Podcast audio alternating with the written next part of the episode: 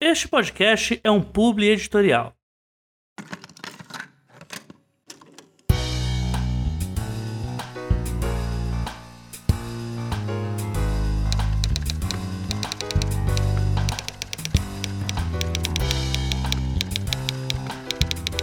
Os Doze Trabalhos do Escritor, um podcast feito de opiniões de autores para novos escritores.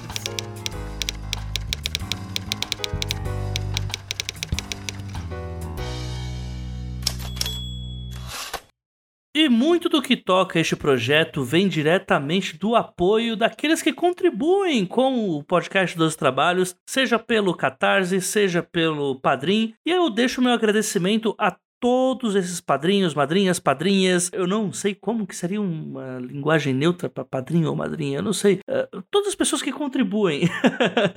Acho que assim fica mais fácil. Eu sou uma pessoa bastante limitada nesse tipo de coisa, sabe? A dislexia é um negócio louco. Eu vou deixar aqui para vocês o meu agradecimento nominal a todos aqueles que contribuem a partir da categoria bronze. O meu obrigado para Aline Viana da Cruz, Ana Lúcia Merege, Arthur Moraes, Carolina Vidal, Carlos Diego, Clécio Alexandre Duran, Daniel Falador Rossi, Daniel Luiz de Paula Mendes, Daniel Malaguti, Daniel Morini, de Toledo, Diana Passi, Diego Mas, Elias de Araújo Roma Neto, Fernando Hansel, Gabriela Jesus Moreira, Gabriel Mate de Moura, Jorge Araújo, Gustavo Aranha, Ian Fraser, Jana Bianchi, Janito Ferreira Filho, João Marcelo Conte Cornetê, Karen Soarelli, Mike Bárbara, Margarete Bretoni, Michel Costa, Paola Siviero, Ricardo Balbino, Rafael Rodrigo dos Santos e Rubens Travassos Augusto Filho. E se assim como eles você também quiser fazer parte desse grupo, ajudar com a continuidade do podcast dos trabalhos, do Eis a Questão, dos nossos conteúdos no feed prêmio, seja o diário de escrita, seja as oficinas,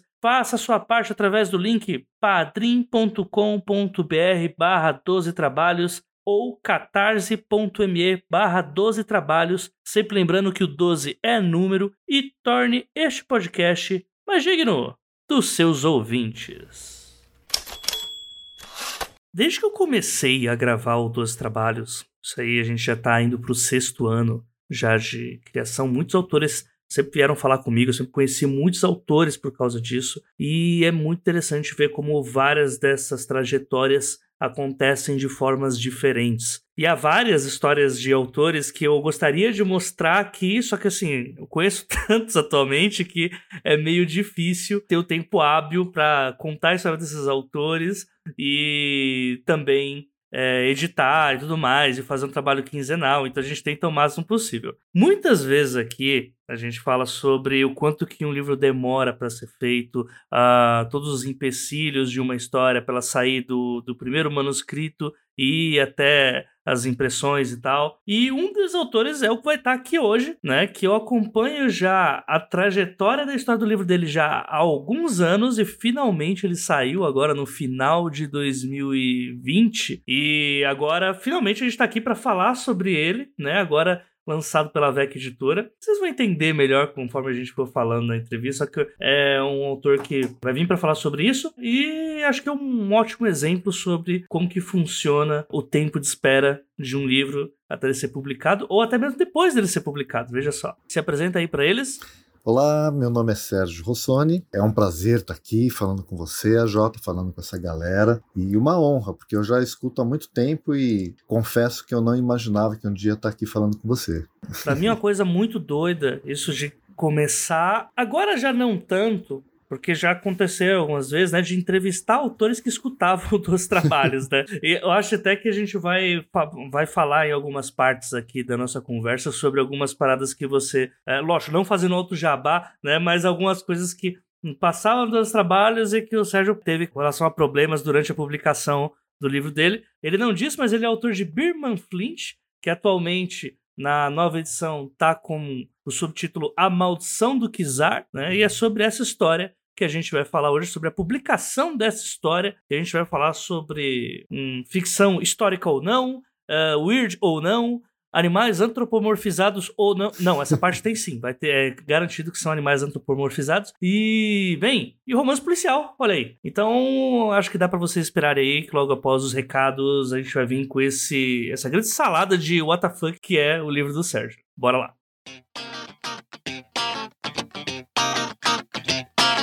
Dia, boa tarde, boa noite. Vamos para mais uma parte de recadinhos aqui dessa quinzena do 12 Trabalhos. E hoje é um dia de recados um pouco especial, na verdade, bem especial, porque é o seguinte: troca a música já do futuro.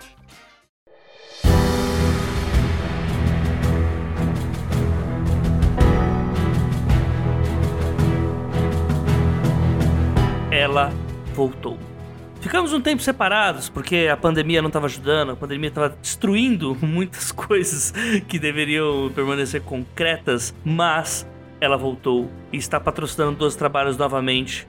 E agora com novidades. Sim, a VEC Editora voltou, estamos juntos agora em parceria com 12 Trabalhos novamente, uma parceria que já funcionou no passado, que vinha para trazer autores da própria editora lançamentos de literatura especulativa, seja fantasia, ficção científica ou terror, uh, uma das editoras que mais tem investido na publicação de novos autores, então como a VEC sempre viu que o 12 Trabalhos é a cara desse estilo, né, de trazer literatura nacional e de preferência ficção especulativa, eles voltaram agora, depois desse caótico 2020 que nós tivemos, a VEC Editora vem e agora com mais benefícios para cada ouvinte do 12 Trabalhos. Deixando claro aqui para vocês, a proposta da VEC Editora agora, além das entrevistas que nós vamos ter com autores que fazem parte e que ainda vão fazer, né? Vamos ter uns vem aí ainda durante esse ano de 2021, a VEC Editora está trazendo para cada ouvinte do 12 Trabalhos 20% de desconto para qualquer compra feita na VEC Store. E você pode fazer isso a partir da compra do livro, no espaço de cupom que eles dedicam, você pode digitar lá 12 trabalhos 20 o 12 é número e o 20 também, e você vai ter 20% de desconto para cada compra que você tiver, apenas porque você escuta o 12 trabalhos. E aí eu vou deixar uma dica aqui para vocês. É, o Arthur provavelmente vai me bater por estar tá falando de, sobre esse macete, mas se você for lá no acervo da Avex Store, você vai ver que já há alguns livros lá que estão com desconto de 15%. Então, se você usar esse cupom não vai ser igual ao aplicativo de comida, que você ganhou um cupom e você tem que tirar ou perder o outro para ganhar um. Não, não, não tem essa maracutaia. Indo lá no site da Vex Store, você indo em algum livro que já está com desconto, desconto máximo que estão dando é de 15%. Colocando o cupom 12 trabalhos 20, você acumula esse desconto para 35%. Sim, eu tô aqui passando eu quero falir o Arthur, é isso. O meu objetivo agora vai ser falir o homem. Então, se é pra falir o homem dizendo, ah, faliu porque o 12 Trabalhos vendeu livro demais pra ele. É isso que eu quero, gente. Este é o motivo. Então, tô fazendo esse convite aqui para vocês. Vamos comemorar essa parceria com a VEC novamente. Dei um pulinho lá no acervo da VEC Store. Vejo se alguma coisa interessa para vocês. Já vou avisando que o livro de hoje tá com uma capa incrível, que é o A Maldição do Kizar. Acho que vale muito a pena vocês darem uma olhadinha por lá. Tem autores que vão aparecer por aqui, como Carol Kiovato, que já confirmou presença, autora de Porém Bruxa e Senciente nível 5. Assim, tem muita coisa, tem muito vem aí que vocês não podem perder. E eu deixo essa dica para vocês. Deem uma passada lá e aproveitem esse desconto, porque eu não sei até quando o Arthur vai me deixar fazer isso. Por enquanto, estamos aqui invadindo a casa, entrando pela janela, mas uma hora ele vai perceber e uma hora já, né, não sei como é que eu consigo segurar essa bomba. Enquanto isso, aproveitem, pessoal. 12 trabalhos, 20. O 12 é número, o 20 também. Deem uma passada lá, vejam o que a VEC tá produzindo e vamos fazer dessa parceria uma coisa mais forte ainda. Lembrando que a gente também vai ter mais sorteios de livros da AVEC agora, durante esse ano, né? É, pelo menos enquanto a pandemia não estiver atrapalhando a gente para isso, né? Porque é algo que eu tenho que deixar claro para vocês que os sorteios novamente estão demorando a acontecer por conta dessa questão da pandemia. A gente tá num cenário catastrófico, né? Então, meio que é natural que as idas a, a correios diminuam. Enfim, vocês sabem como é que tá. Eu não preciso ficar explicando aqui, né? Eu só preciso que vocês compreendam o quanto tá difícil a situação para que esse tipo de atividade seja feita. E já que nós estamos falando da Vex Store, faço aqui o convite para vocês. Procurem por lá Birman Flint e a Maldição do Kizar, livro do Sérgio Rossoni que está presente neste podcast, como vocês já viram. A Maldição do Kizar é uma das capas mais bonitas que eu vi da VEC nos últimos anos. Essa capa do gato alcoólatra, eu nem sou gateiro, eu tenho muito ouvinte é, escritor que é gateiro, né? Eu sou mais do time do, das aves, mas essa capa tá muito bonita, um gato de terno e tal. E você falou, nossa, mas como assim um gato de terno? Sim, porque A Maldição do Kizar é uma história com animais antropomorfizados uma história policial que se passa ali numa pseudo-Rússia, pseudo-França, né, falando sobre a família Romanov, né, a família dos Czars. Para quem não sabe, os Czars são a, a família que marcou aí né, a Revolução Russa, né, como sendo a família que foi destituída. E aí o Sérgio vai contar pra gente aí uma história de assassinato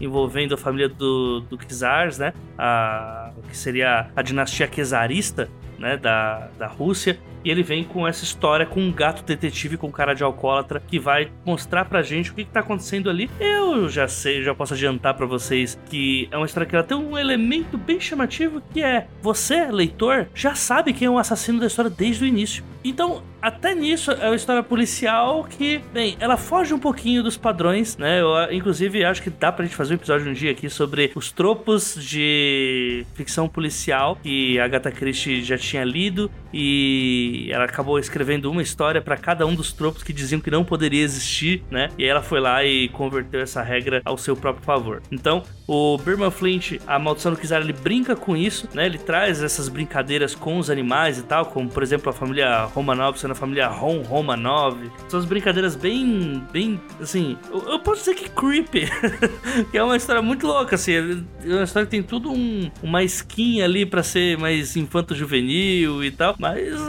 assim, não é, não é assim não, viu gente? Não, é uma coisa muito doida aí que o Sérgio fez e eu deixo aqui a indicação para vocês, lógico, com o nosso cupom de 20% de desconto na Vex Store. Eu vou insistir isso muito. Vou insistir pra caramba, porque foi uma conquista muito boa aí que a gente teve. Então, vamos lá, 20% de desconto. Pegue lá a Maldição do Kizar. Lembrando que a VEC Editora faz envios para todo o Brasil. Então, fica aí essa dica para vocês. Independente do estado que você tá, dá um pulo lá na VEC Store. Se o frete estiver muito caro, você tem o nosso cupom de 20% que abate tudo isso. Enfim, a Vex Store, A Maldição do Kizar, um novo romance de Birman Flint aí, do Sérgio Russoni. Dê uma passada lá e dê uma chance pra eles.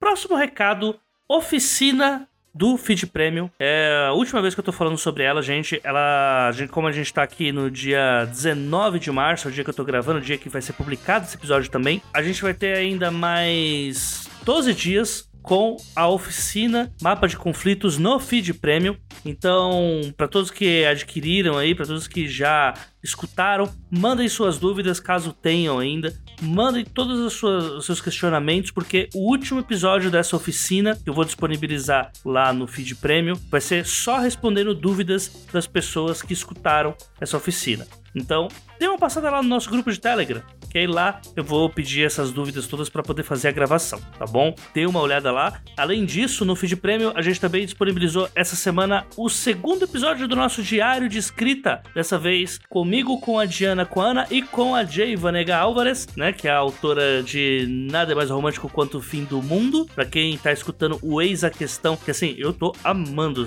gravar o Eis a Questão, editar o Eis a Questão. É, teve um episódio que nós gravamos com a Jay e nesse mesmo dia nós fizemos aí o diário de escrita para falar sobre o. Pra quem não sabe, né? O diário de escrita é essa ideia de é, juntar profissionais de escrita para falar sobre o que a gente tá fazendo naquele exato momento, quais foram as nossas últimas atividades da semana. E eu acredito que seja bem interessante ter esse ponto de vista para você que é novo autor, um escritor iniciante, não faz ideia como que a gente que tá o tempo inteiro trabalhando com o livro, mas sempre tá reclamando que escrita não dá para para sustentar, para pagar conta e tudo mais, como que a gente faz para né, conseguir sobreviver. Então, lá a gente vai falar sobre os nossos trabalhos com atividades editoriais, com preparação de texto, com edição, com marketing de livro. A gente vai espalhando lá o que, que a gente está fazendo, o que a gente está lendo naquele momento e os nossos últimos jobs e, e peculiaridades que esses jobs tenham pra gente. Então, é uma proposta que eu coloquei, as meninas gostaram muito, então a gente está disponibilizando lá. Ontem foi pro ar é, a segunda parte do diário de escrita, né? A gente já teve uma lá no comecinho, agora a gente foi pra parte 2 e de 15 em 15 dias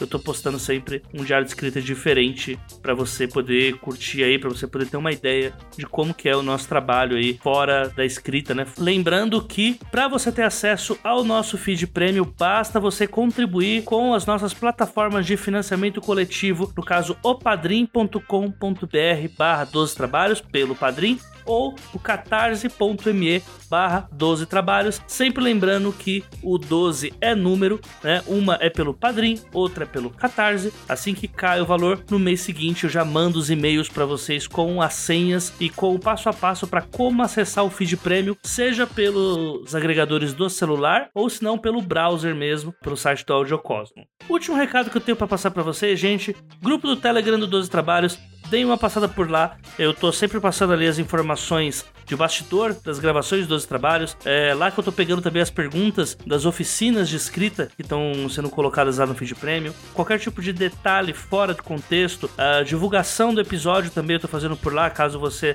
não saiba quando, tipo, você não usa muito rede social, não quer, às vezes o algoritmo da rede social te atrapalha. Eu tô deixando lá esse grupo do Telegram para que vocês possam ter acesso a esse conteúdo, né? É, existe dois grupos do Telegram. Um é só para receber conteúdo, caso você seja o tipo de pessoa que não gosta de ficar interagindo muito com as pessoas. Existem essas pessoas, tá tudo bem, tá? E o outro é para quem quiser interagir. A gente tem ali 20 pessoas, 25 pessoas atualmente, que estão conversando, estão conversando entre si, falando sobre algumas coisas do episódio, falando sobre atividade escrita e tudo mais. Tem um grupo para quem não quer é, interagir com outras pessoas e um grupo para quem quer interagir com outras pessoas. Em ambos os grupos, vocês recebem informações, tudo mais. Fiquem tranquilos quanto a isso, mas eu tô deixando uma opção para vocês poderem entrar por lá e ficarem sabendo das novidades dos trabalhos. É, no link aqui do Anchor, no link do nosso episódio ou pelo site da Audiocosmo, vocês vão ter ali o link para ambos os grupos do Telegram. Então fiquem à vontade para entrar lá e em breve eu vou fazer algumas atividades lá com o nosso grupo de Telegram. Enfim, gente, por hoje é só isso que eu tinha para passar para vocês. Um forte abraço para todo mundo e até a próxima quinzena. Falou!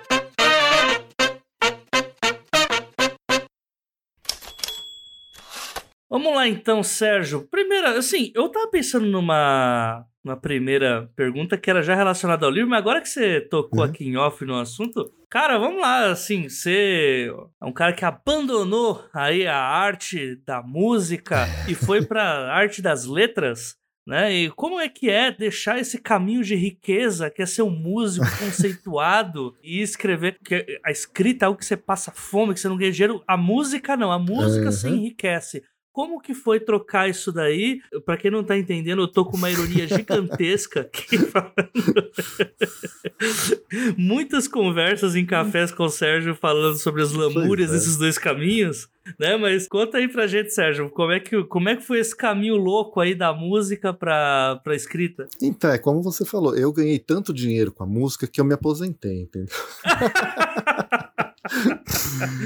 Brincadeiras à parte. Não, é. Eu, eu costumo falar um, uma frase de um colega meu assim, que a gente nunca deixa a música, né? Eu hoje me considero um músico amador, mas eu nunca deixei ela, né? Eu continuo aqui com o meu contrabaixo, com a minha guitarra, de vez em quando. Desculpa ter te aposentado aí, Sérgio. Desculpa.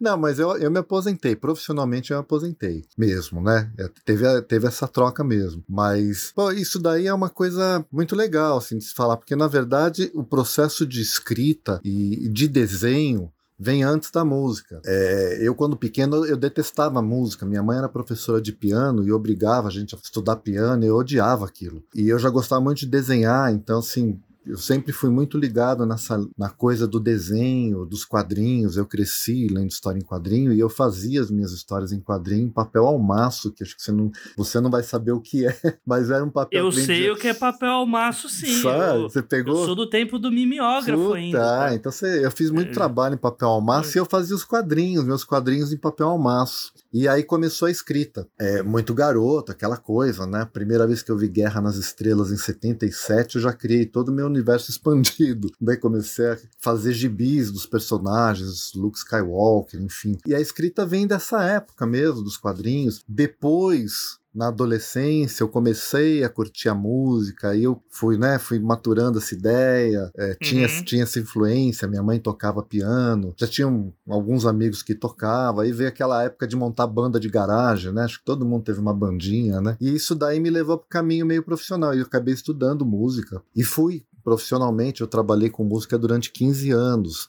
em estúdio, com produção musical, nunca comercial, porque eu sempre me dediquei assim, à, à música instrumental brasileira, que é bem parceira da, da literatura brasileira, né? Ambos assim ganham milhões por semana, né? Tem um público vasto. Eu fazia shows em estádios vazios, era uma coisa incrível, assim. mas, mas é isso, foi uma, foram 15 anos dedicados à música que me levou para uma terapia porque esses 15 anos de música eu me obriguei muito a, a, enfiar na gaveta tudo que eu gostava, que era um prazer, que era um hobby, como desenhar e escrever. Então é aquela coisa meio como a gente estava conversando há pouco, né? Quando a leitura vira uma profissão, você é obrigado a ler coisas para o seu trabalho que não necessariamente são coisas que você quer. A música, profissionalmente, é a mesma coisa, né? Assim, eu tinha duas facetas, que eu era obrigado a produzir e gravar, não necessariamente coisas que eu gostava, mas ao mesmo tempo eu tinha aquela coisa de, como eu era um instrumentista, de estudar muito, estudava oito horas por dia de instrumento. Ou seja, eu não fazia mais nada, não tinha tempo para fazer mais nada. E no final desses 15 anos veio aquela interrogação: e aí? O que, que eu vou fazer? Vai ser isso pro resto da vida, né? E isso me foi uma paranoia, paranoia não, é, foi uma neurose, me levou para terapia. E discutindo alguns anos de terapia, o meu terapeuta é, me convidou para ir para o lado de lá, estudar psicanálise, eu, eu já estava curtindo muito esse assunto. E ainda como músico eu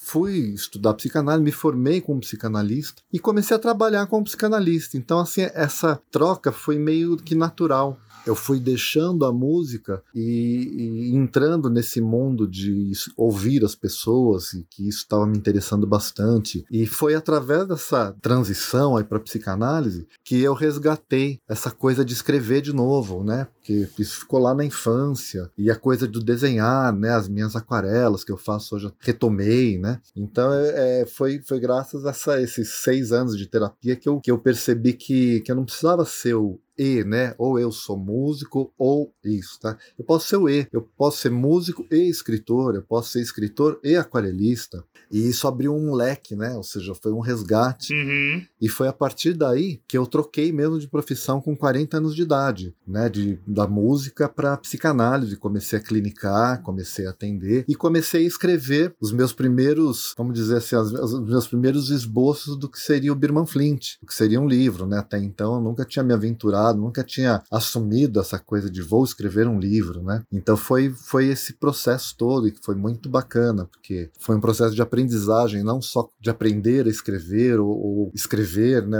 como escritor, mas um processo de, de retomada de coisas que tinham ficado lá atrás, quase que uma catarse mesmo, um resgate de, de coisas que eu não tinha abandonado, mas estavam latentes, né? Estavam adormecidas aí. Mas é isso, foi essa trajetória e aí começou esse processo de, bom, quero escrever um livro, né? Eu também não imaginava, nunca pensei nessa coisa, vou ser um escritor. Eu gostava já de escrever, eu sempre gostei muito de ler, eu leio bastante, não só quadrinhos, mas romance. E romance policial é a minha grande paixão, eu sempre gostei muito de romance policial. E quando eu comecei a escrever Birman Flint, foi uma coisa completamente desencanada e que eu tinha mil traves, né? Mas para que exatamente que eu estou fazendo isso? Eu vou ser escritor, mas né? É, é difícil, né? Escrever um livro também foi uma coisa muito trabalhada em terapia, né? Aquela coisa, uhum. pô, escreve, né? Independente do que vai acontecer, escreve, não tenho nada a perder. O não eu já tenho. Então vamos lá. E aí foi, né, o processo do medo, vencer o medo, escrever, começar a mostrar para algumas pessoas e, e, ter um retorno crítico e reescrever e aprender, né? Porque não é só escrever um livro, né? Assim, você tem técnicas, né? Uma série de conceitos importantes, né? Estruturas. E aí eu fui desenvolvendo isso,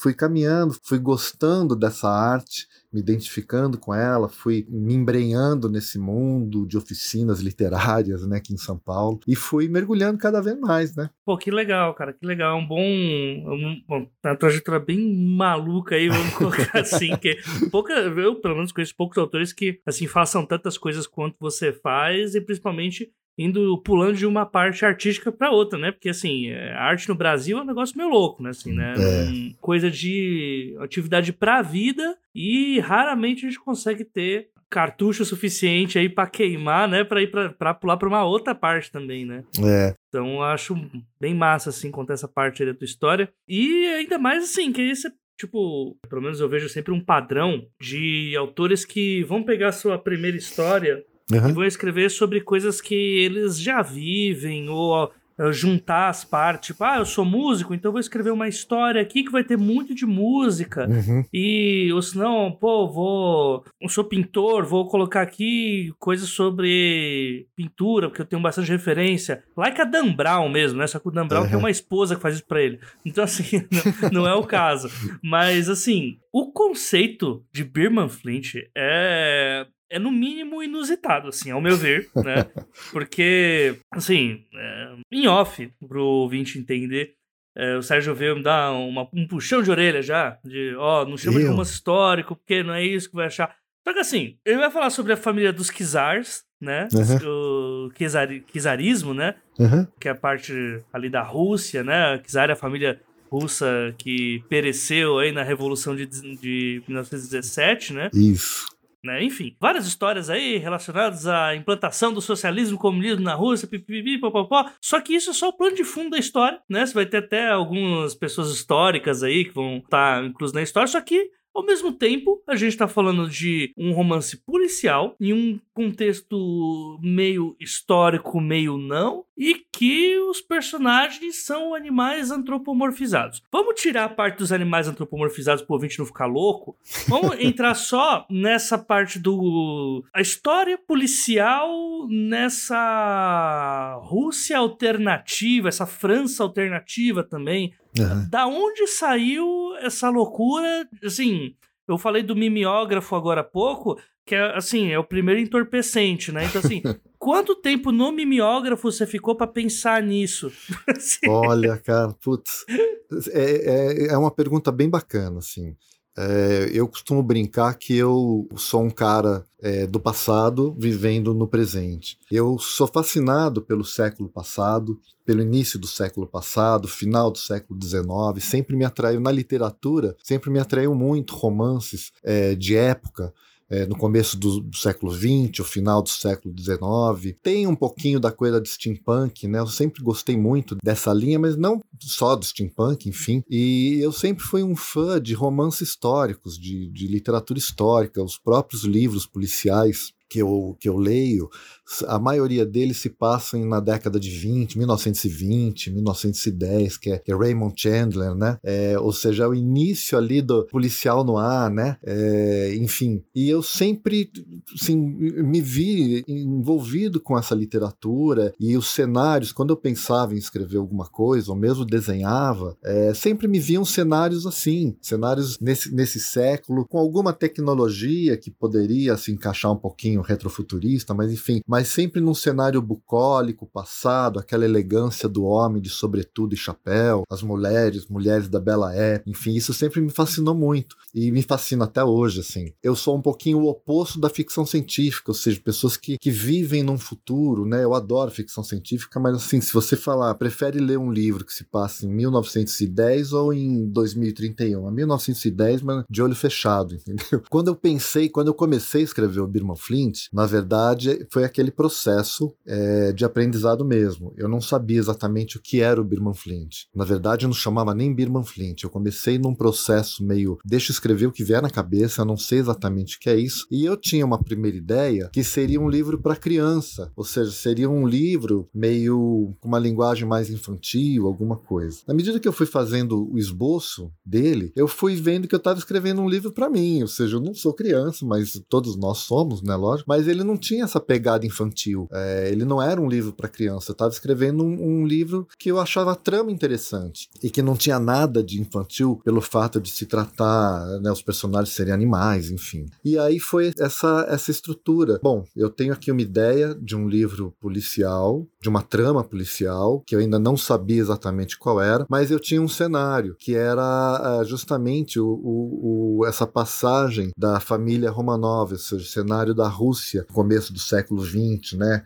final da Primeira Guerra Mundial, e que foi um, um cenário que sempre me fascinou muito. A Primeira Guerra Mundial, esse tema me fascina muito. Tanto é que, que eu estou fazendo meu TCC hoje da faculdade em cima da Primeira Guerra Mundial, desse tema. Mas enfim, voltando ao Birman Flint. Um ponto histórico que sempre me fascinou, quase como um, um mistério foi em torno dos Romanov, o assassinato dos Romanov, né? Ou seja, a forma como eles foram assassinados, primeiro a forma como eles seriam exilados e depois teve quase praticamente uma emboscada. Então, só ali eu já, já enxergava ali um grande romance, né? Ou seja, é um fato histórico que me atraía bastante. E eu mergulhei um pouco nessa, nessa história, até por gostar muito de romance histórico e de história. Eu mergulhei, investiguei, estudei, fiz a minha pesquisa e peguei um pouquinho desse cenário, adaptei adaptei ele para 1920 e adaptei ele para um mundo completamente fictício. A Rússia, no livro, é a Rudânia. A França é a Françória. Os próprios Romanov são os Ron Romanovich, né? Seja, eu comecei a brincar é, com esses personagens da história e distorcer eles, né, para fantasia, mesclando um pouquinho, né? Foi, eu diria que assim, o Birman Flint, ele é um livro fantástico porque ele é vivido por animais num mundo fictício, mas ao mesmo tempo ele não é uma fantasia como Game of Thrones, ele não é uma fantasia como Senhor dos Anéis. Eu vejo ele muito mais como um livro policial no ar. O que diferencia isso, que torna ele fantástico demais, é o fato dele ser ambientado num mundo que é parecido com o nosso, semelhante ao nosso, mas não é o nosso, e vivido por animais antropomorfizados, né? Que seria só outra questão, por que animais, né? Mas eu acho que tem essa questão. A minha paixão por esse lado histórico serviu como cenário para a construção dessa, dessa trama, né? Que eu fui descobrindo aos poucos, porque a primeira vez que eu escrevi o Birman Flint, eu não tinha a menor técnica menor conceito de estrutura, eu fui escrevendo na raça mesmo. Uhum. E demorei pra caramba. E foi quase aquela coisa meio de vou fazer uma redação gigantesca, né? É, a versão dele tinha 700 páginas. Eu lembro disso. Era, lembro. era gigantesco, era um livro grande pra caramba. Era uma arma branca. Uma arma branca. E, mas foi muito legal, foi, foi serviu como escola, né? E eu fui descobrindo essa trama aos poucos. Foi, no, foi nesse processo do Birman Flint que também também mergulhando nas oficinas literárias, enfim, que eu fui aprendendo também a, a, criar a minha própria estrutura, não só do texto, mas a estrutura da trama, ou seja, técnicas e ferramentas que eu uso hoje antes de começar né, a escrever, enfim, técnicas de pesquisa. Mas eu diria que o Birman Flint foi essa passagem, essa primeira versão, né, a primeira, vamos dizer, a primeira versão escrita. Fala para mim sobre o porquê usar esses animais ao invés de humanos. Ah, legal. Então, o porquê dos animais, né? Isso é uma pergunta que eu escuto bastante, né? Bom, o primeiro ponto, assim, eu sou eu sou apaixonado por animais, né? Eu sou minha, minha esposa e mais até Literalmente é porque animais, porque sim, porque eu quero, porque né? eu quero. É. Não, mas tem um, um, porquê, embora pareça meio poético, mas na verdade, assim, tanto eu quanto a minha esposa, a gente, nós somos protetores, né? A gente recolhe animais de rua, encaminha para ONGs, a gente tem no carro já um saco de ração com água, cada animal que ela vê, ela faz eu parar e vai dar água. E isso daí começou com o resgate de um gato que eu fiz aqui perto da minha rua. Eu nunca tinha tido gato na minha vida. Foi minha primeira experiência e eu me apaixonei por ele. Infelizmente, ele ficou pouco comigo, porque ele já tinha uma doença aí séria que viveu pouco tempo. E quando eu pensei no, naquela primeira versão que eu te falei, que seria quase um livro infantil, é, eu tinha pensado em escrever algo em homenagem aos animais. Seria uma homenagem mesmo, assim, porque a gente vive um mundo bem difícil, né? Se para o humano já é difícil, você imagina para um animal de rua, né? E aquela passagem com, com o Mushi, que foi esse gato que eu recolhi, comigo foi muito importante, assim. Eu acompanhei a, a viver com o gato, do amor que ele, dessa troca mesmo, do amor que ele te dá também. E, enfim, eu aprendi muita coisa com ele. Eu disse até para minha mulher o dia que ele morreu, infelizmente, falei: esse gato me tornou um ser humano melhor. E isso foi verdade. E, e, começar a escrever uma história pensando nos animais foi meio que uma homenagem a esses, esses seres que estão por aí abandonados nas ruas e que pastam pra caramba, né? E que muitas vezes depende também do apoio e da boa vontade das pessoas, né? E que sofrem muito também, né? Paralelo a isso, eu acho que da minha geração, né? Todos nós crescemos com o gibi da Disney, né? Vendo Mickey, Pateta. E essa coisa do animal sempre foi presente, né? Assim, na, desde aquela época, de criança, a gente já eu já lia algumas coisas, Mickey Detetive, por exemplo, né, que a hum. Disney é um grande mundo, né, antropomorfizado, né? Mas eu nunca gostei muito dessa coisa do animal bonitinho não. Depois veio Orwell, né, com a Revolução dos Bichos, eu acho que eu fui mais para essa linha. E depois, enquanto eu estava escrevendo Birman Flint, um colega meu, que foi um dos meus professores de desenho, me apresentou Black Sad. Black Sad, não sei se você conhece, é um quadrinho é, europeu, mas que foi lançado aqui pela editora SESI, que é um, um, mundo muito parecido com o nosso. Na verdade, ele não situa se é fantástico ou não, ou seja, se é o nosso mundo ou não, você não, não tem essa percepção. Mas é um mundo também habitado por animais antropomorfizados e o personagem é uma pantera negra, que é ali ele é um detetive. E é muito, muito, muito legal. Eu super recomendo, assim, para quem gosta, quem, quem curtir romance policial, quadrinho policial e animais, procura Black Sad. E aí, quando eu vi o Black Sad, pô, falei, putz, Birman Flint tem tudo a ver com ele, né? E o Barata, que acabou fazendo a primeira capa, que foi a pessoa que me falou, pô, você conhece Black Sad? O teu livro tem a ver com isso. E aí caiu a ficha. Falei, pô, é isso que eu quero fazer. Quero escrever um romance policial com essa bicharada toda, né? Botar todos eles ali e ao mesmo tempo tem essa questão do dentro da psicanálise. Eu saí um pouquinho do divã freudiano e eu mergulhei muito tempo também na, na em outras linhas terapêuticas, é, mas muito no xamanismo, xamanismo indígena, onde a gente tem muito conceito, tem um conceito muito forte do bicho, né, do nosso bicho de força, né, os totens, né, o significado, né, e também os, os, os arquétipos desses bichos. Então isso tudo meio, eu botei tudo nessa balança, falei, pô, eles são bichos, mas eles também são humanos, né? Muitos ali, né, com todos eles têm uma característica humana, né? Eu construí esses personagens não pensando no animal em si, embora tenha essa característica do, do animal, mas eu construí eles pensando em humanos, né? Ou seja, mas sem fugir da, do, do, arquétipo deles, né? O gato, a astúcia do gato, ao mesmo tempo a doçura dele, né? Ou seja, o antagonista, o rato, né? Que, mas que os dois são partes da mesma moeda e, e o rato também é muito astuto, tem as qualidades dele. E aí eu fui brincando com esse universo. Para mim foi muito divertido explorar esse universo. Para mim estava explicado, né? Assim, o Birman Flint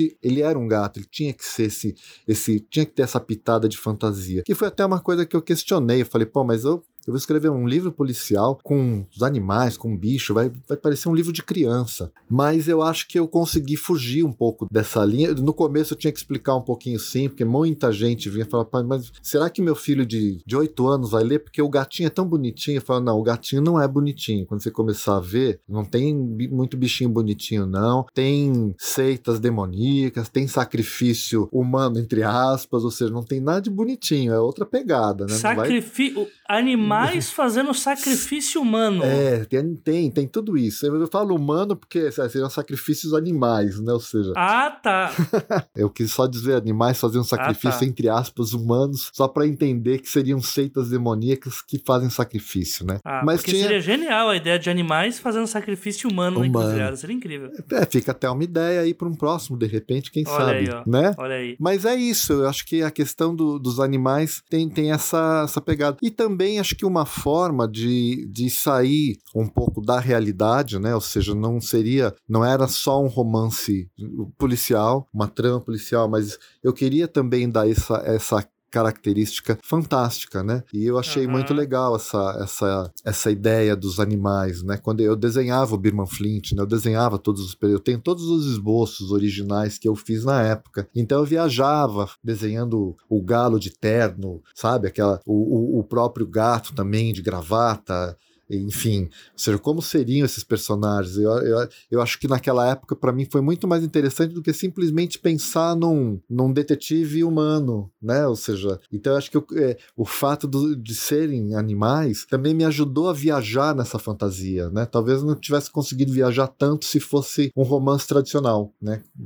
sei lá, passado aqui em São Paulo com, com seres humanos. Acho que eu não ia conseguir uhum. viajar tanto na maionese quanto eu viajei no Birman Flint. Né? É, é, é, interessante isso que você falou sobre as características dos animais serem características de humanos, porque uh, até algo que se fala muito na ficção científica, né? Você encontra isso muito em Le Guin, encontra muito isso na Octavia Butler também, você vai ver isso no Orwell, né? Na uhum. Revolução dos Bichos, que você já falou. Mais recente, assim, você encontra nas histórias do China Mieville, uhum. que é sempre sobre isso, né? Sobre você, independente se você está escrevendo sobre ET, sobre animais, sobre criaturas sem nome que não existem na nossa realidade, que todas elas têm que ter características humanas para que haja identificação, né, do, é. do leitor para com os personagens que estão ali descritos, né? É. Você estava até falando sobre os animais serem fofos ou não, né? No fim, uhum. o que determina é a personalidade deles, Exatamente. né? O que, que, né? Você tem um gato com cara de alcoólatra na capa do livro,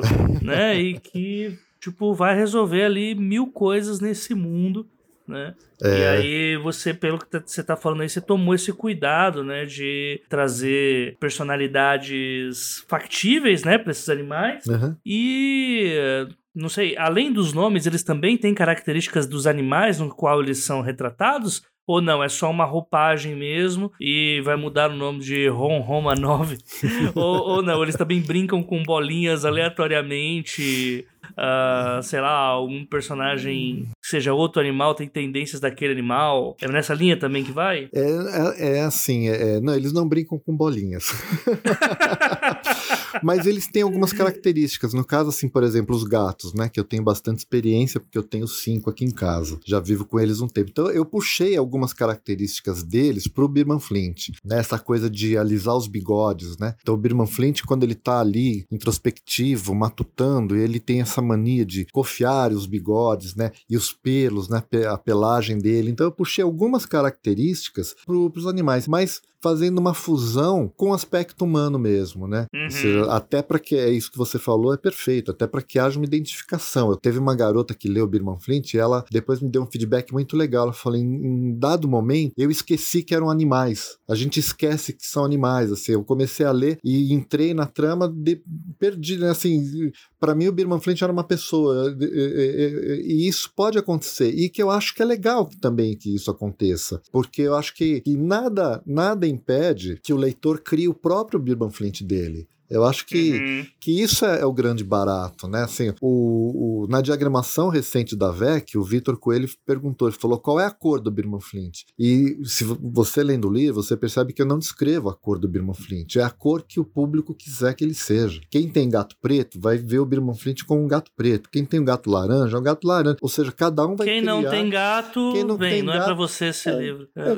Quem não tem gato pode ser o próprio Birman Flint, entendeu? Pode se ver na figura do Birman Flint. Então eu acho que é legal dar essa possibilidade para o leitor criar junto também, né? Massa, massa. Que legal, legal. A gente já falou de várias partes aí do livro, a gente já falou sobre o, o cenário que você escolheu aí para trazer uma trama policial. Agora, eu quero ir para a parte mais técnica. Conta pra gente como foi o tempo de escrita dessa história, se uh, quais foram os pontos que, que, demoraram mais. Conta um pouquinho pra gente aí sobre essas publicações e tal. Legal. Como eu estava te falando, o processo de escrita do Birman Flint foi bem. O meu processo de escrita é muito lento. Eu não tenho agilidade, mas não porque eu não escreva todo dia, porque é lento mesmo, assim. É, eu escrevo, dia seguinte eu releio, apago tudo, então se eu não apago eu mexo naquele parágrafo. É bem demorado mesmo. É o meu ritmo. E o processo com o Birman Flint é, não foi diferente, né? Como eu falei no começo, eu nem sabia ao certo se seria um livro, né? Eu não tinha nem o nome do Birman Flint ainda, né? Começou com uma ideia que poderia ser um livro infanto-juvenil, de repente aquela história foi tomando uma outra dimensão, uma outra, um outro caminho que eu falei, não, não é infanto juvenil,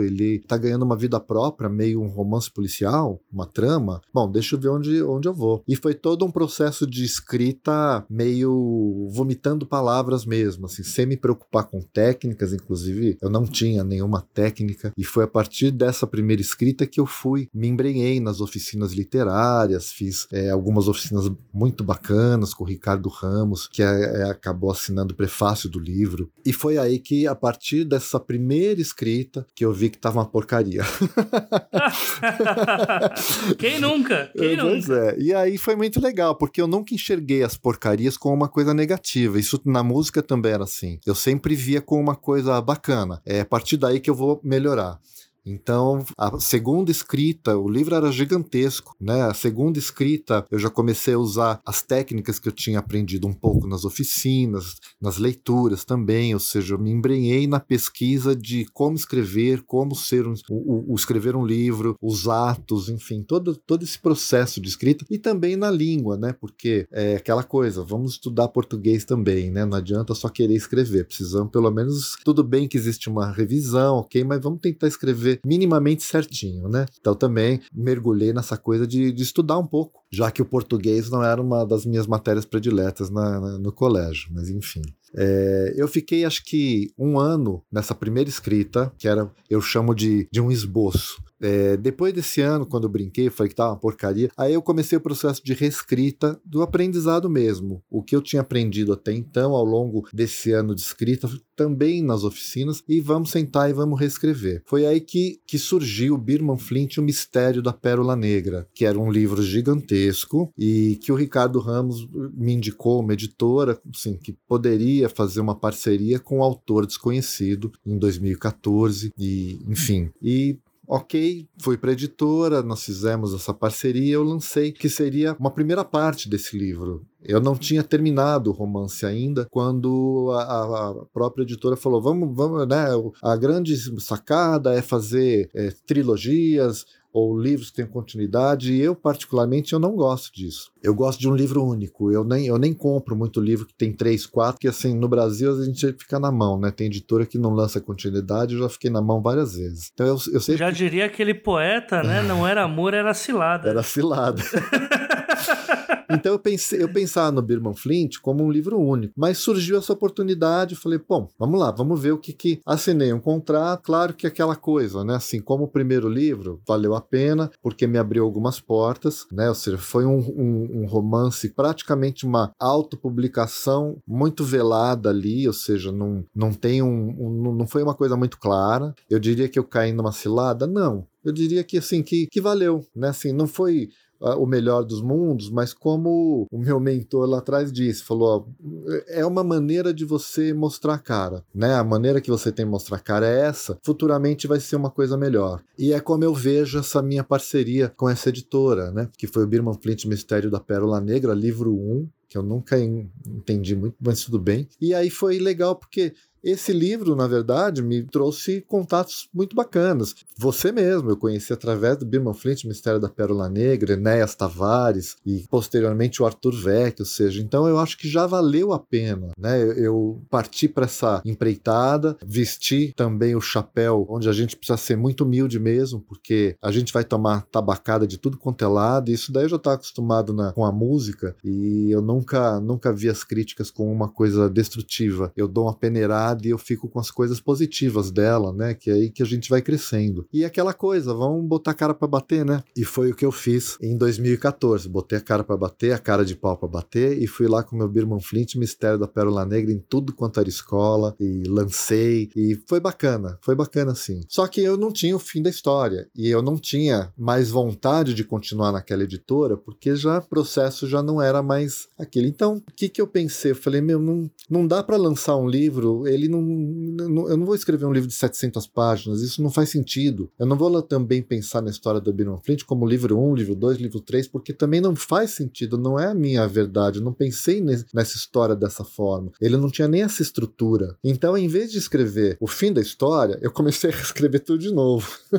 e aí foi um processo de reescrita do Birman Flint, o Mistério da Pérola Negra. Eu comecei do zero, do zero, assim, eu já tinha base, né? O, o, a versão de 2014 serviu como uma estrutura, e aí onde me aperfeiçoei mais ainda, fui buscar mais técnicas de escrita, revisei todo aquele livro, enxuguei todo aquele livro, cortei palavra pra caramba. E aí, quando eu peguei o ritmo da escrita, eu já embalei e escrevi o resto da história. Que aí foi o, o, o, é, o livro que a gente tá, tem lançado agora em 2020, essa versão da VEC, eu escolhi um outro subtítulo para não ficar marcado naquele primeiro, né? Até porque é, um colega meu falou: não, mas peraí, tudo bem, é, o que você está lançando pela VEC também é o seu segundo livro livro, porque na verdade você lançou lá atrás, em 2014, metade dessa história. Nós não sabemos o final dela, então você tem a junção de um primeiro no segundo, não faz sentido você usar o mesmo título. E eu achei interessante, consultei o Arthur, o Arthur deu carta branca e eu acabei optando por esse novo título, que seria né, um, um segundo, se eu fosse escrever é, um segundo livro, a continuação daquele, eu teria que ter um outro título. Então eu pensei nessa questão, que é a maldição do Kizar, que envolvia toda essa trama, né? O Kizar é o, o centro da trama, né? A raiz, né? Então eu achei uhum. um nome muito legal, até porque o Arthur falou Pérola Negra confunde muito com aquele filme dos Piratas do Caribe. Eu falei, é verdade.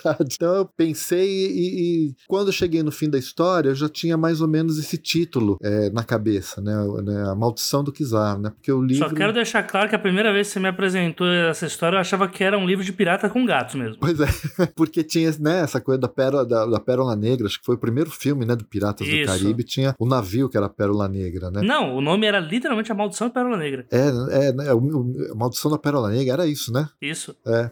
E aí fez sentido, falei, não, pensar em outro título, né? Vamos pensar em outra coisa. E já era uma outra roupagem, né? Hoje, quando eu vejo o livro lançado pela VEC, mesmo quando eu leio a, a parte que seria o começo da história, eu já vejo ele como um outro livro, porque ele, reescrita dele, ele ganhou uma vida nova, ganhou uma roupagem nova, né? Mais ou menos como em alguns períodos aí como músico, eu tive que regravar algumas coisas ao longo da minha trajetória. Então é aquela coisa, eu cheguei a regravar em alguns discos uma mesma música, mas em momentos diferentes, e aí já era uma outra música, né? Com uma uhum. técnica uhum. diferente, com uma outra visão, embora fosse a mesma melodia, né? Então é muito legal. Recentemente, um amigo meu, ele fez empreitada heróica, ele falou: Eu vou ler as duas versões. E aí eu vou te falar o que, que eu achei da, da sua evolução como escritor. E foi muito legal isso, né? Ele teve essa, essa visão. E, e, e é isso, né? Acho que, que o processo foi esse. Foi uma escrita, do, se pensar do início até agora, 2020, o, o Birman Flint me tomou aí, putz, de 2014, seis anos aí de escrita, reescrita. É, eu tenho uma grande amiga que é uma grande escritora também, é, trabalhou em, em, em algumas editoras, foi editora também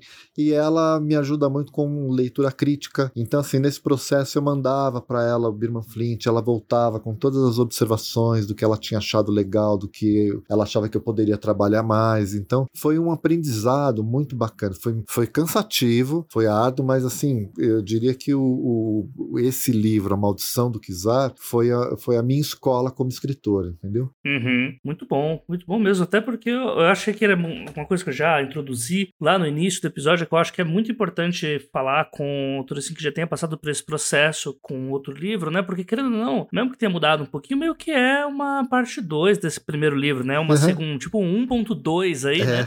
Que você fez esse livro. Qual foi o intervalo de tempo entre um e outro? Eu publiquei é, O Mistério da Pérola Negra em 2015. Eu comecei a escrever ele em 2013, mas ele foi publicado em 2015. Então já foram dois Isso. anos, né? E aí a gente tem 2020 a reescrita. A, a gente reescrita. tem pelo menos aí uns sete anos. Uns sete né, anos. De intervalo. É. é. o que eu falei. É isso mesmo. Eu sou péssimo em matemática, eu falei seis anos, foi sete anos. E foi a partir daquele lançamento de 2015 que eu conheci a minha editora. É... Desculpa, a minha editora não.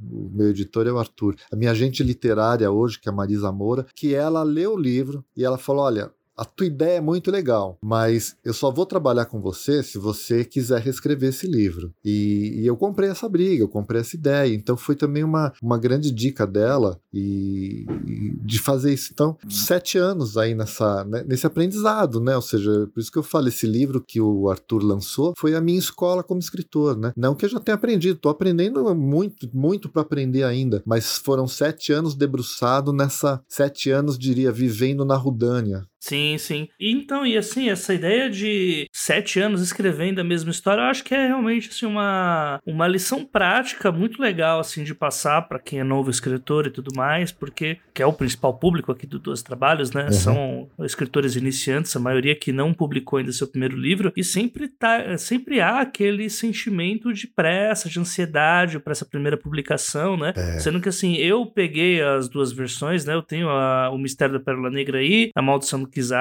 E a melhora de um pro outro, assim, é, assim, é notória, sabe? Ah, que legal. A versão atual, ela é muito superior legal. à, outra versão, né? A versão pela outra editora e tal. Uhum. E até mesmo a capa. A capa tá muito mais bonita, é. a escrita tá mais concisa. Então, eu acho que é um ótimo exemplo, assim, pro pessoal pegar de que, assim, trabalhar o máximo possível a história, né? Trabalhar, passar por um, pelo máximo de profissionais possíveis é. quando você ainda tá numa fase inicial, né? Para ir, como você disse, mesmo aprendendo com os próprios erros, né? Porque os olhos do escritor, eles são viciados, né? Você tá há muito tempo naquela história, você já não vê mais os erros, você já não imagina, você só tá vendo os pontos positivos que você vê na história, aquela virada incrível que você pensou, é. mas as minúcias elas não aparecem para você, né? Precisa de uma opinião à parte para colocar isso na sua cabeça como escritor e você conseguir melhorar aquela história, né? E transformar ela de uma história de 700 páginas é. para uma história de 320. Não, né? é, e, e, isso que você falou, bom, primeiro, é, obrigado pela opinião vindo de você, para mim é um grande elogio. Segundo o que você falou, me, me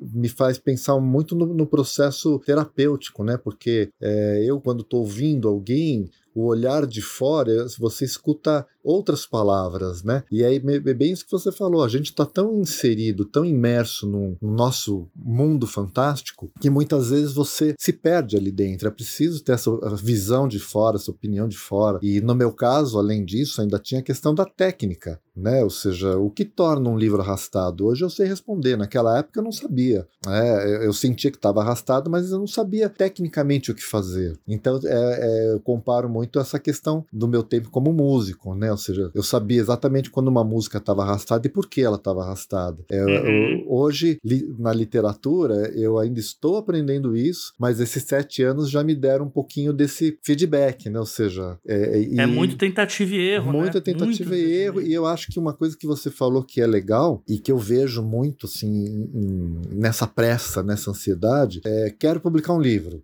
legal, eu acho muito legal. Mas tem todo um processo do livro, né? Que é uhum. não é uhum. só escrever. O que você falou, existe uma cadeia profissional que, se, que o Arthur fala uma coisa, né? Assim, não queima na largada. Que é meio essa coisa. O processo de você passar por uma leitura crítica, de você, de repente, ter um coaching literário, de repente você ter uma. trabalhar o seu livro em algumas oficinas, é, enfim, tudo isso eu sei que demora, é cansativo, é frustrante às vezes, mas isso daí vai fazer uma diferença diferença lá na frente, assim, gritante, né? Porque a gente vê na Amazon 510 publicações e que muitas são bacanas, mas muita coisa que tá ali, que você lê, você vê que foi escrita meio às pressas, né? Assim, meio sem passar por alguns critérios, inclusive critérios de, de revisão ortográfica, que é, que é um ponto número um, né? Que tem que ter, né? Você tem que ter um bom revisor, um bom capista, né? Enfim, eu acho que todo esse roteiro faz parte do, do conceito de ser escritor, né? Não é só uhum. o escrever, né? Tem toda essa cadeia do livro, né? Pois é, pois é.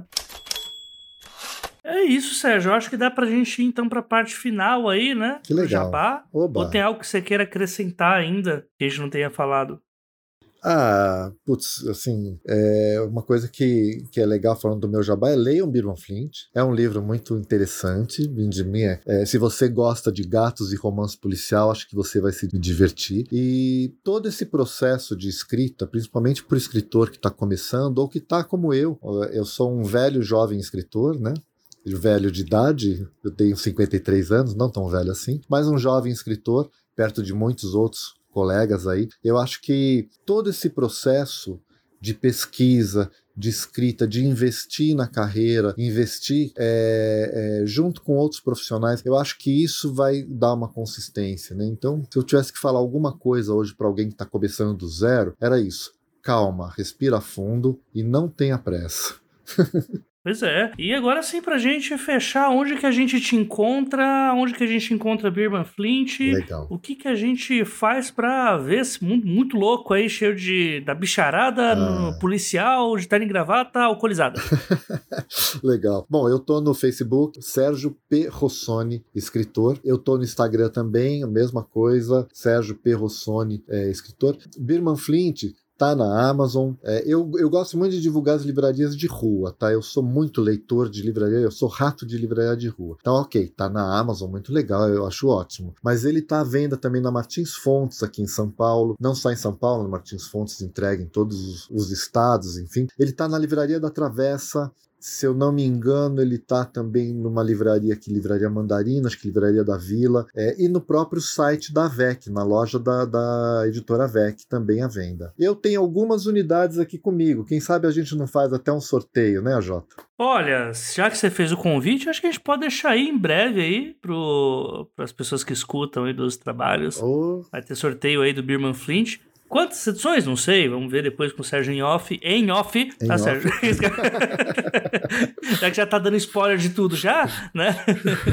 e só para lembrar, quem tiver interesse em ler Berman Flint ou A Maldição do Kizar, os links vão estar tá aqui no episódio, tanto o link para Amazon quanto o link, link para a Vex Store, que voltou a patrocinar a gente. Olha aí, um beijo Ei, pro pessoal da Vec, um beijo pro Arthur. Então, uh, vamos ter também link para a Vex Store e também para a Amazon. Lembrando que vocês, comprando aqui pelos links dos trabalhos, você ajuda a gente. É, mesmo que você não seja padrinho madrinha, é um dinheirinho a mais que entra aqui podcast para a gente pagar as coisas, porque identidade sonora não é mais, não sou mais eu que estou fazendo. Agora a gente está terceirizando o serviço. Então é sempre bom entrar uns centavinhos a mais aí para a gente continuar fazendo o nosso trabalho. Sérgio, muito obrigado mesmo pelo papo, cara. Eu achei massa, tem umas dicas muito legais, assim, que eu acho que autores iniciantes podem aprender. Eu, real, acho que, assim, é muito legal essa trajetória do teu livro, a forma como você insistiu nessa ideia e continuo animado com ela, né? Muita gente acaba desistindo nesse percurso, principalmente quem chega um momento que acaba caindo com uma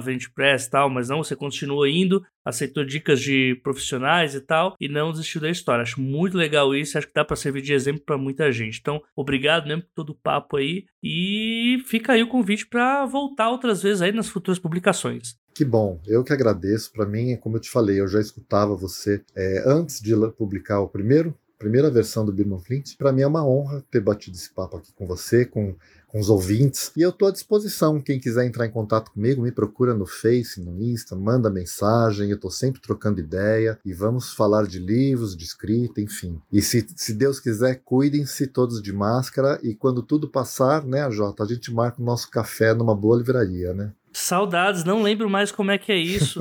preciso, preciso, por favor. Não, nossa, Agora que eu parei pra pensar, faz mais de um ano que eu não vou numa livraria, gente. Pois é. É. Oh, enfim, é. é. isso então. Legal. A gente, esse a gente vai terminando aqui. Um abraço para todo mundo e falou. Este podcast acontece graças ao trabalho de várias pessoas. Identidade sonora, Lauro Cossilba e Yara Teles. Parte técnica, Luiz Beber. Gravação, pauta e edição final, Projota Oliveira, este que vos fala. Obrigado por acompanhar e até a próxima quinzena.